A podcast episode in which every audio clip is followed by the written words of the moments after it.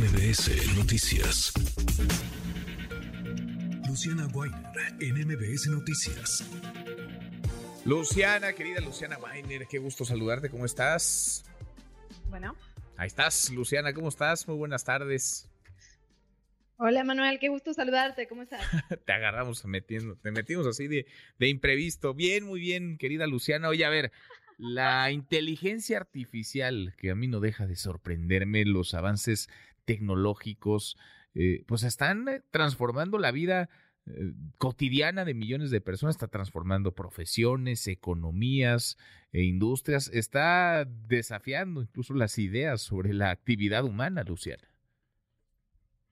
En efecto, Manuel, y creo que tendríamos que prestarle más atención de lo que hacemos, más en un contexto electoral como el nuestro. La verdad es que desde el periodismo se vuelve un desafío los videos, por ejemplo, que ahora circulan y que no sabemos exactamente cómo confirmar la información, si son verídicos, si no lo son, si tienen inteligencia artificial o no.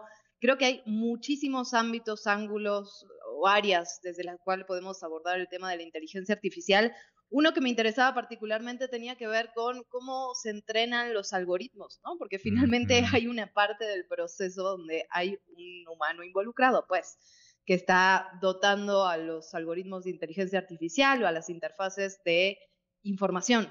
Y esta información, ¿cómo hacemos para que no esté sesgada por los prejuicios que todas y todos tenemos ¿no? en nuestra vida? Entonces, platiqué un poco con un consultor en política pública que estuvo entrenando justamente un algoritmo de inteligencia artificial y también con Daniela Rojas del Lyon Institute, que me dio un poco el contexto, ¿no? Por un lado jurídico, cómo estamos en leyes, qué se necesita, cuáles son los límites éticos, y, por ahí un poco va la cosa. A ver, qué interesante. Vamos a escucharte y seguimos platicando, Luciana. ¿Quién no ha identificado imágenes de semáforos o puentes como medida de autenticación en Internet? Bajo este principio de etiquetado de datos, hay una labor más compleja, el entrenamiento de algoritmos de inteligencia artificial. Ella es Daniela Rojas, coordinadora de proyectos en Ion Institute los sistemas de inteligencia artificial, digo, a final de cuentas tenemos esta idea de que surgen como de la nada y que trabajan de forma autónoma cuando pues no, o sea, son modelos estadísticos, son modelos matemáticos a final de cuentas y pues lo que hacen entonces es tener cierta información que en este caso son datos, entonces la procesa el algoritmo y entonces va, no sé, identificando ciertos patrones. Este desarrollo tecnológico ha dado origen a un emergente mercado laboral que la consultora Grand View Research valoró en 2.220 millones de dólares en 2022 y se espera que crezca a 17.100 millones en 2030.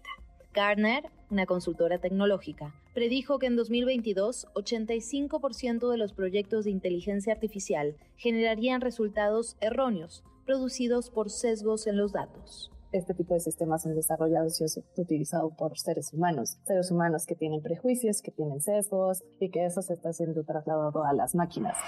Existía un modelo de generación de, de lenguaje que necesitaban que se entrenara en áreas muy especializadas del conocimiento y empezaron a invitar a personas con alto grado de especialización en ciertos temas. Uno de los requisitos que solicitaban es que tuvieras un doctorado en tu área de especialización.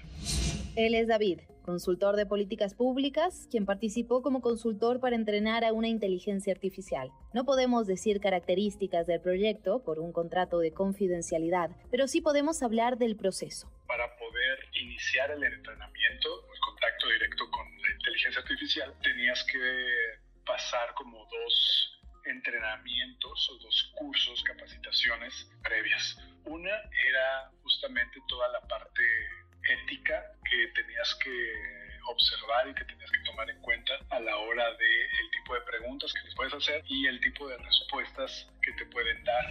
Pero además de la parte técnica, una de las discusiones más álgidas sobre inteligencia artificial tiene que ver con ética y el uso responsable de la tecnología. Hay una forma de medirlo que es cuando un sistema toca como tres temas principales. Uno es que está ligado como a las leyes aplicables del país, eso es uno. Dos, que sigue los valores éticos, como los de la UNESCO, como los de la OSD, donde te hablan como de transparencia y explicabilidad. También que es robusto, eso que quiere decir que funciona a pesar de que haya situaciones inesperadas. Frente a la subrepresentación de grupos sociales y la reproducción de estereotipos en la inteligencia artificial, surgen señalamientos de su contribución a la inequidad social me han preguntado cómo tú crees que los sistemas alguna vez llegarán a ser como no bias, o sea, no sesgados. Y yo lo que les pregunto es cómo ustedes creen que la sociedad va a llegar a ser no sesgada alguna vez. Entonces es lo mismo. Yo soy Luciana Weiner y esto es